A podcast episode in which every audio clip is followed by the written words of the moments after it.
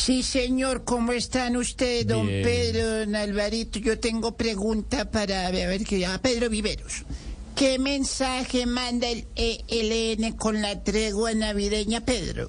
Pues mire, tía, es un mensaje importante. Ellas lo suelen hacer cada, digamos, espacio que tienen cuando están interesados en esta negociación. En este caso, pues usted sabe que esa negociación comenzó ya.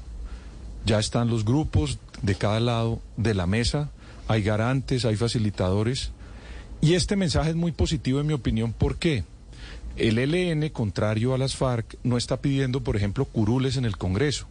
Es una guerrilla que tiene en su cabeza que el poder no lo tiene en Colombia quienes están gobernando, o no son los dueños del Estado ellos, sino la ciudadanía.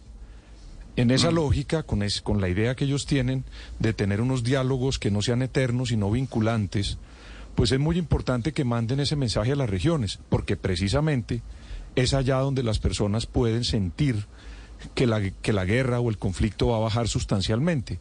Y al mismo tiempo que este tipo de resultados le favorece al proceso porque comienza a mostrar que efectivamente la vinculación directa con las regiones las está cumpliendo el ELN.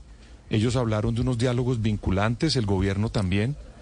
Para ellos y para el ELN históricamente ha sido más importante trabajar para disminuir la pobreza, la corrupción, trabajar en el medio ambiente y que eso tenga unos resultados, porque ellos dicen que en la medida en que esos resultados se den en la población, pues por supuesto la ciudadanía es la que tiene el poder en nuestro país. Entonces este tipo de mensajes son muy valiosos porque precisamente es a esas regiones a las que ellos quieren llegarle con la solución al conflicto, tía.